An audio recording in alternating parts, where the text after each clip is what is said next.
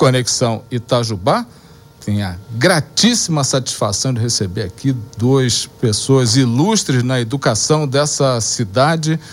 Meus amigos, começo com a professora Cidélia Barbosa, presidente da Fundação de Ensino e Pesquisa Itajubá, pró-reitora administrativa da FEP. Minha cara professora Cidélia, é uma honra recebê-la aqui no nosso programa. Bem-vinda aqui ao Conexão Itajubá. Muito obrigada. Bom dia, Otávio. Bom, dia, ouvintes da Rádio Panorama. A honra é nossa.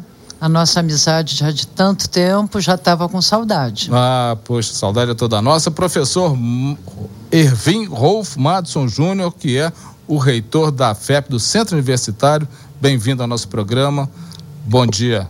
Bom dia, Otávio. Bom dia, ouvintes da Rádio Panorama. É um prazer estar aqui e falar sobre o, uma coisa que a mim e a professora Sidélia sempre nos encanta, que é a FEP.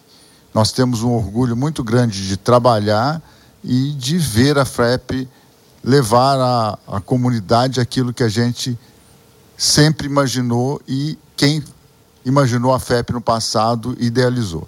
Então é um prazer muito grande estar aqui. É verdade quem viu a FEP no passado viu grandes realizações, mas eu pergunto para a professora Sidélia. Professora Sidélia, a FEP recentemente comemorou 50 anos da sua engenharia civil, né, uma engenheira civil aqui conosco, e depois, na mesma semana, comemorou 60 anos da, da fundação que a professora preside. E aí? Pois é. é realmente, a minha engenharia civil do coração, né? Sou filha, tenho muito orgulho disso. Em 73, em maio de 73, foi autorizado o curso de engenharia civil na FEP. E a gente é, optou por comemorar esses 50 anos no dia 11 de dezembro, que é o dia da engenharia. Então a gente achou por bem comemorar no, no 11 de dezembro. E aí, coincidentemente, a FEP, a lei que criou a FEP, que autorizou o funcionamento da Fundação Universidade de Itajubá, era esse o nome, é de 17 de dezembro de 63. Então, por isso, numa mesma semana, nós, com muito muito carinho, comemoramos 50 anos do curso de Engenharia Civil e 60 anos da Fundação de Ensino e Pesquisa de Itajubá. Foi uma belíssima comemoração, hein, professora? Foi, realmente. Singela, porém com muito carinho. Eu queria perguntar para o professor Madison, um curso que completa, um curso de engenharia aqui em Itajubá, que completa 50 anos de, de atividade, professor. O que que, qual a leitura que o professor Ervin Madison faz disso? Que ainda temos muito a caminhar. Um curso que completa 50 anos e ainda o Brasil ainda precisa se desenvolver, significa que ele não está ainda totalmente maduro. Ele, ele é um jovem curso. Então, o país tem muito o que e precisa muito para se desenvolver da engenharia. Então, a minha leitura é de que nós estamos apenas começando, ainda tem muita coisa pela frente. Acho que é, o curso, como qualquer coisa na vida, ela, ele tem a sua maturidade. Então, eu considero que o curso de engenharia civil ele ainda está crescendo, ele ainda tem muito a oferecer para a nossa região. Então, ele, ele tem é, pessoas que vão ser formadas e que vão desenvolver esse nosso país, apesar de todos os problemas que a gente enfrenta no, no dia a dia, apesar de todas as notícias, de todas as guerras. Então, eu acredito muito que um país com uma base de engenharia, com a base forte na engenharia, é um primeiro passo, não é o único, mas é o primeiro passo para ele caminhar corretamente. Professor, engenheira. Eu vou acrescentar. Pois não, Num engenheira. país de 523 anos, um curso de 50 anos realmente é um jovenzinho, né? Num país de 523 anos. Não, isso é uma resposta de engenheira mesmo. Certeza. Agora, professora Sidélia, nós passamos aí, o mundo inteiro passou por grandes dificuldades. Vamos, vamos pular a parte guerra. Guerras à parte. Mas passamos aí por dois anos de pandemia. E uma das coisas que eu ressalto nos 50 anos do curso é ele ter sobrevivido 50 anos a todas essas dificuldades. Eu gostaria da sua leitura a respeito. É, e, e é, nesses 50 anos houve muitas dificuldades, né? Nós, quando iniciamos, não existiam muitas instituições de ensino superior.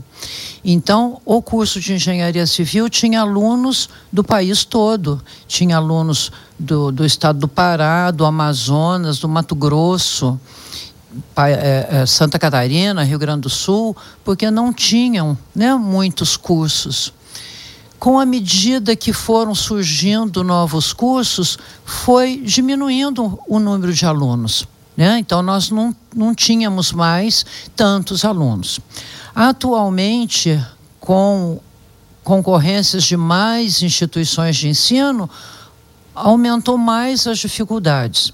E, além disso, né, a, a pandemia, a, o ensino completamente remoto, tudo isso foi dificuldade para o curso.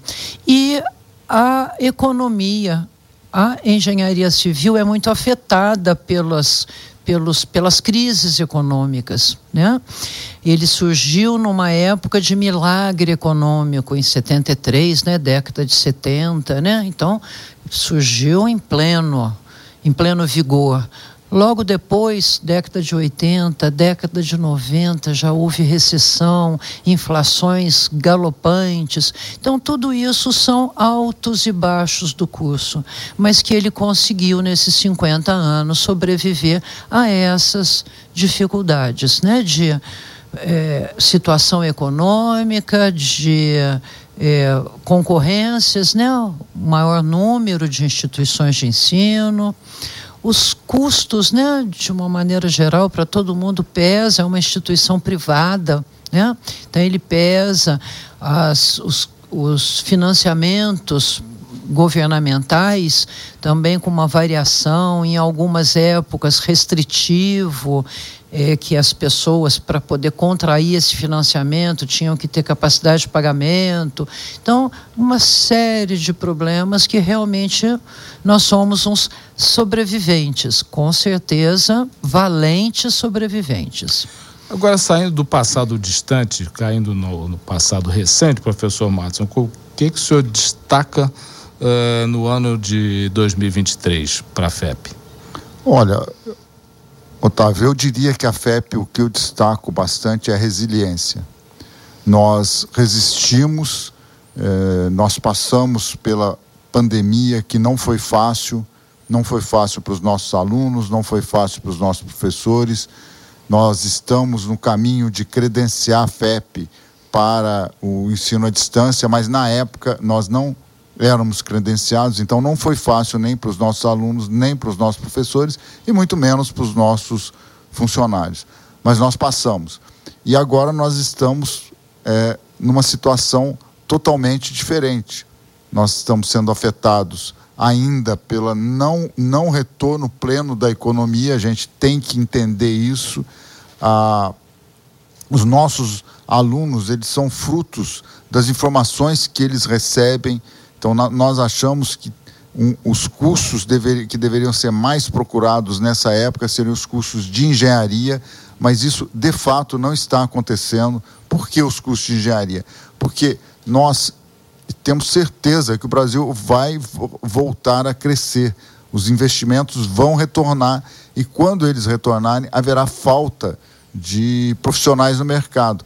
E nós temos notado que a procura, por exemplo, por estagiários dessas áreas é muito grande, junto com a procura de estagiários de sistemas de informação. Então, essa procura representa um início, mas nós não conseguimos mudar as pessoas. As pessoas ainda, na parte nossa, como a professora Sidéria falou, nós ainda somos muito dependentes de uma coisa que foi feita no passado, muito forte no Brasil, que foi o FIES então, financiamento que é muito interessante, por quê? Porque ele beneficiou muito a uma parte da população que não tinha condições de pagamento. Então, para mim, o que caracteriza é, a FEP, Centro Universitário, em 2023 é uma resiliência e um planejamento firme para prosseguir as ações em 2024. Então, isso a gente é, tem que é, render homenagem aos nossos professores, funcionários e alunos, que são eles que mostram para a gente que nós estamos no caminho correto. É interessante, professora Sidélia, essa análise do professor Madison, porque é, é a, a, a, a, professora Sidélia é membro do conselho do CREA, não é isso? Sim. É, Minas Gerais. É previsível que haja essa falta, de fato? O CREA já está prevendo. Preocupadíssimo. Que, porque é, não, o pessoal não está correndo atrás de. Como a engenharia Sim. civil, que é fundamental, ou as outras engenharias, e isso vai faltar profissional Com certeza. aí na frente? Eu participo de um colégio de instituições de ensino dentro do CREA.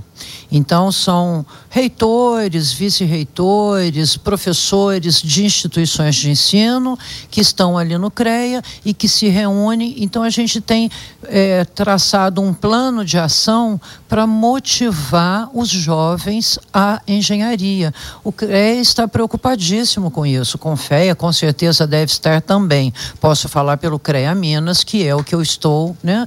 Mas com certeza o CONFEA também deve preocupar, porque imagina um país né, que tem um gap de seus profissionais dessa área mais tecnológica, como é que ele vai sobreviver? Ele vai importar tudo? Ele vai importar engenheiros? Ele vai importar engenharia? Num país né, de dimensões continentais, de tanto capacidade, né, de, de uma população tão, tão forte, vai importar engenharia. Então, isso tem acontecido não só nas instituições privadas, mas nas instituições federais tem havido sobra de vagas nessa área de engenharia, qualquer que seja. Civil, elétrica, mecânica, produção, mecatrônica, não importa. Tem vaga sobrando nas instituições públicas. As privadas, muitas estão né, não, não oferecendo curso nos seus processos seletivos, porque não está completando vaga, não tem demanda. Então, isso é uma preocupação do CREA, sim, de fazer trabalhos, de ir nas instituições de ensino médio, de fazer palestras, de fazer propaganda na televisão, para mostrar que é uma profissão muito rica e com muitas possibilidades. Então, com certeza existe preocupação, sim.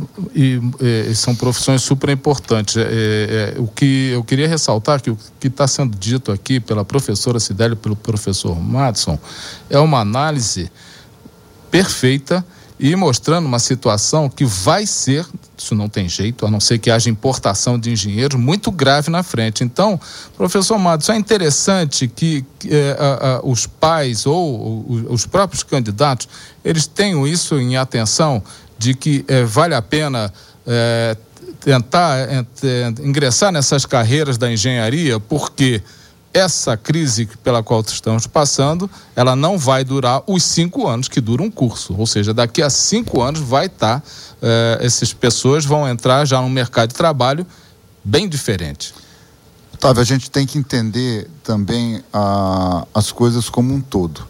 É, nós ainda estamos, nós estamos comentando ontem numa reunião, nós ainda estamos recebendo alunos que vieram do fenômeno da pandemia, que ficaram dois anos com um aprendizado muito baixo em determinadas áreas. Esses alunos, eles encontram uma enorme dificuldade, por exemplo, na área das ciências exatas. Então, quando eles entram numa. Quando eles vão optar, óbvio que eles imaginam que vão ter dificuldade, e realmente terão dificuldade. E as instituições sabem disso e têm colocado nivelamentos, têm colocado cursos para auxiliar esses alunos. Então, esse fenômeno de dois anos com baixo aprendizado no ensino médio, ensino fundamental, nós ainda vamos sofrer por muitos anos. E aí, quando a pessoa vai optar, infelizmente, ele na hora que ele vai, puxa, eu vou entrar numa área técnica que eu vou aprender alguma coisa, eu não tenho base. Então, isso talvez esteja afetando bastante. E também o fato de que alguns pais, fruto talvez até de, da mídia, têm o, o glamour de determinadas profissões. Então, durante a pandemia houve o glamour de outras profissões. Só que isso tudo nós vamos pagar no futuro. Tudo essa conta da pandemia, essa conta de da, da, da, dificuldade das pessoas entrarem em, vamos dizer assim, cursos que vão exigir mais da parte técnica, vai sobrecarregar. E pode ser que isso dê problema. Um exemplo claro: o Brasil tem enormes problemas de saneamento, habitação não foi solucionado o problema de habitação. Nós temos claros problemas de infraestrutura. Como que você vai desenvolver sem problema? Então, vão faltar engenheiros. Você no futuro, o Brasil sempre arranja, infelizmente, o chamado jeitinho, jeitinho. que já foi no passado. Ah, então vamos formar o engenheiro operacional, vamos formar o tecnólogo com curso menor. Ou seja, isso vai ser a solução que se apresentará no futuro. Mas, e até talvez a importação de, de engenheiros de outros países. Mas isso vai acontecer. Então, há uma necessidade de que os pais entendam as coisas como um todo. Isso é, ó, eu vou, eu, inclusive, não é, querendo polemizar, mas ao mesmo tempo polemizando, no modo como estão sendo abertas faculdades de medicina no nosso país, vai implicar que aquele sonho que o pai tem de colocar o filho e ele começar a ganhar muito dinheiro, daqui a alguns anos isso vai acabar. Isso vai acabar. Um exemplo claro disso é que as especialidades, as residências, não, não existe residência para o número de alunos que estão sendo formados. Então, esse modelo que está sendo feito agora, que para mim é fruto de pandemia, mas é fruto também de pensamento, é minha opinião, é errado, tá, vai obrigar o nosso país a tomar alguma atitude no futuro. Então, eu acho sim que os pais têm que realmente pensar. Eu estou querendo que o que eu estou pensando no meu filho para um futuro de agora para quando ele se formar ele ter alguma coisa alguma é, algum horizonte melhor? Então eu acho que vale a pena sim pensar mas nós ainda estamos tendo consequência da pandemia. E da má até hoje o Congresso está discutindo ensino médio pelo amor de Deus está parecendo reforma tributária vai lá para discutir fica 30 anos para discutir então está discutindo ensino médio, não conseguiram discutir ensino médio. Como que vai. E, e o ensino médio é a base uh, do ensino superior. Então, é um problema, nosso país tem que definir muitas coisas ainda para a gente poder crescer com realmente com a direção correta. Professora Sidélia, eu gostaria que a senhora, dentro de tudo que foi dito, o que é que a comunidade pode esperar da FEP, que tem muitas parcerias com a comunidade, é uma instituição totalmente inserida dentro da sociedade regional. O que, que, se pode esperar? O que, que essa comunidade pode esperar da FEP para 2024? Primeiramente, muita gratidão. Nós, a FEP, sempre contou com a parceria da cidade das cidades da região, né? do Poder Legislativo, do Executivo, do Judiciário, sempre tivemos parcerias, né? Com forças de segurança, com as outras instituições de ensino, com os colegas das instituições de ensino, com, as, com os estabelecimentos de saúde, então, com o Poder Judiciário, sempre tivemos parcerias, parcerias ou para fazer estágio ou para desenvolver algum projeto, mas sempre a FEP teve na comunidade esse, essa força que ela precisava. Então, o que a gente pode dizer? A FEP hoje tem desde a educação infantil até a pós-graduação. Então, nós temos o Colégio da FEP, com educação infantil, educação básica e, educa e ensino médio. E temos o Centro Universitário, com graduação, 18 cursos de graduação, mais pós-graduação, com vários cursos nas, nas áreas da graduação. É, nós temos uma parceria com a Santa Casa, que muito nos orgulha o nosso curso de fisioterapia e o nosso curso de farmácia atuam lá na Santa Casa com projetos sociais, né, atendendo né, os pacientes da, de, da fisioterapia, né, é, do, com professores e alunos né, que, que trabalham para atender os pacientes de SUS ali na, na, na Santa Casa. Na farmácia, os professores e alunos também, a administração da farmácia hospitalar é feita pela FEP, então a gente tem essa parceria, mas as várias é, da clínica de psicologia, da, do centro veterinário. Então, o que a população, o que a comunidade pode esperar da gente é um trabalho com muita qualidade, com muito carinho, com muita dedicação a essa comunidade que sempre nos acolheu, que sempre foi parceira da gente. Então, a gente só tem a agradecer a essa cidade, as cidades da região, né? Temos muitos alunos das cidades da região e pode contar com a gente, com a parceria nossa e com o nosso trabalho comprometido e de muita qualidade. Professor Madison, o que podemos esperar do Centro Universitário para 2024? Vem EAD aí? Então, é, deixa eu só colocar um número aqui que nós é, levantamos uma, uma reunião e que é, é nós achamos importante, Otávio.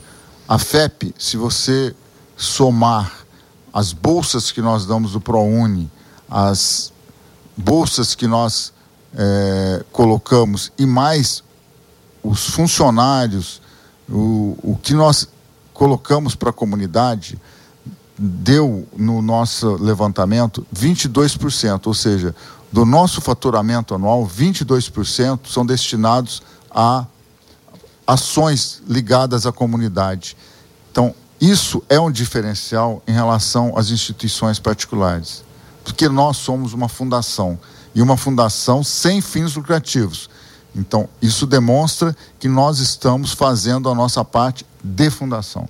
Quanto ao centro universitário, Otávio, pode esperar, eu acredito que, que muitos planejamentos que nós iniciamos esse ano vão se concretizar o ano que vem, principalmente na, num trabalho que é a extensão. Então, as, todos os cursos são obrigados a fazer 10% da sua carga horária em extensão ligadas a ações junto à comunidade. Então, nós temos insistido bastante que essas ações sejam efetivamente colocadas dentro da comunidade por exemplo, curso de engenharia civil, fazendo trabalhos dentro da comunidade em relação a saneamento, regularização de imóveis. Então, acho que isso vai ser um ponto importante, a gente já está bem amadurecido nessa área. Se nós conseguirmos, só está faltando a assinatura do ministro, se nós conseguirmos que o, o é, é, o credenciamento em ensino à distância, nós pretendemos, não vou, não vou falar tudo que a gente pretende, porque senão vai estragar, né, Sidéria, o, a não, surpresa do ano que vem. Não vai Mas, dar spoiler. Não vou dar spoiler, é, porque senão eu, é, o pessoal chama, diz que eu falo muito, então eu tenho que tomar esse cuidado. Mas nós pretendemos reverter muitas coisas para os nossos alunos, ou seja, premiá-los com cursos a mais do que eles, do que eles é, já usufruem. E pretendemos, com certeza, continuar os nossos cursos com a qualidade de todo, que, que todos reconhecem. Nós é, ficamos muito alegres essa semana quando nós fomos na Câmara e os vereadores teceram elogios à instituição. Isso mostra para a gente que o pessoal está entendendo que nós temos a nossa um compromisso que é, é educação de qualidade, mas também temos o compromisso de reverter aquele, vamos chamar assim, lucro em benefício da comunidade. Então acho que a, a a cidade, a comunidade pode esperar que nós vamos continuar no, na mesma batida do ano que vem, o ano que vem. Olha, eu não, é, não tenho como agradecer a vinda de vocês aqui. Eu sei que são duas pessoas super importantes, com uma agenda complicadíssima. Foi uma honra estar com esses dois amigos aqui juntos nos estúdios da Panorama. Muito sucesso para a FEP em 2024 essa parceria com o Conexão Itajubá com a Rádio Panorama nos honra demais e a gente fica feliz de ficamos felizes de sermos as, a, testemunhas do quanto a FEP se dedica a essa comunidade, do quanto a FEP se dedica aos seus alunos, aos seus funcionários e quanto ela tem crescido nesses tempos, inclusive nos tempos difíceis. Muito obrigado, professora Sidélia. Bom Natal. Até o ano que vem, se Deus quiser. Muito obrigado, Otávio. A gente se sente em casa aqui porque a gente está diante de um amigo, né? É, eu desejo também a você um feliz Natal, a você, a toda a sua família, aos ouvintes da Rádio Panorama, um feliz Natal, um ano de 2024 com saúde e com paz. Não precisa de mais nada se você tiver saúde e tiver paz. Com Muito certeza. obrigada, viu? Uma honra. A honra é minha, professor Madison. Bom, Otávio, eu queria agradecer a todos, a você, a sua família e a toda a comunidade, porque sem o apoio a gente não seria nada. Desejar a todos um Feliz Natal, um próspero Ano Novo. E eu acrescentaria ao que a professora Sidélia colocou, harmonia.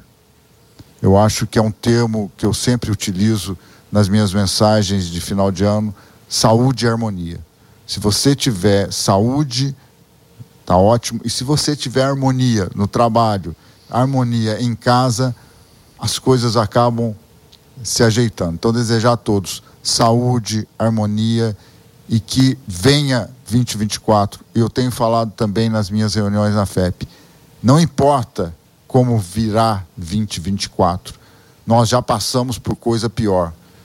Então, a gente que está um pouco mais velho já passou por crises. Então, hoje, quando se fala no Brasil de uma crise, quem é mais velho dá vontade de rir.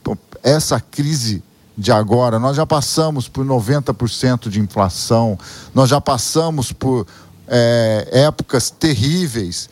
Então, o que a gente tem certeza hoje em dia? O que vier, a gente passa o que acontecer, não importa se o Congresso vai aprovar A, B ou C, nós vamos sobreviver e nós vamos progredir, não importa o que aconteça. Então, saúde e harmonia para todos.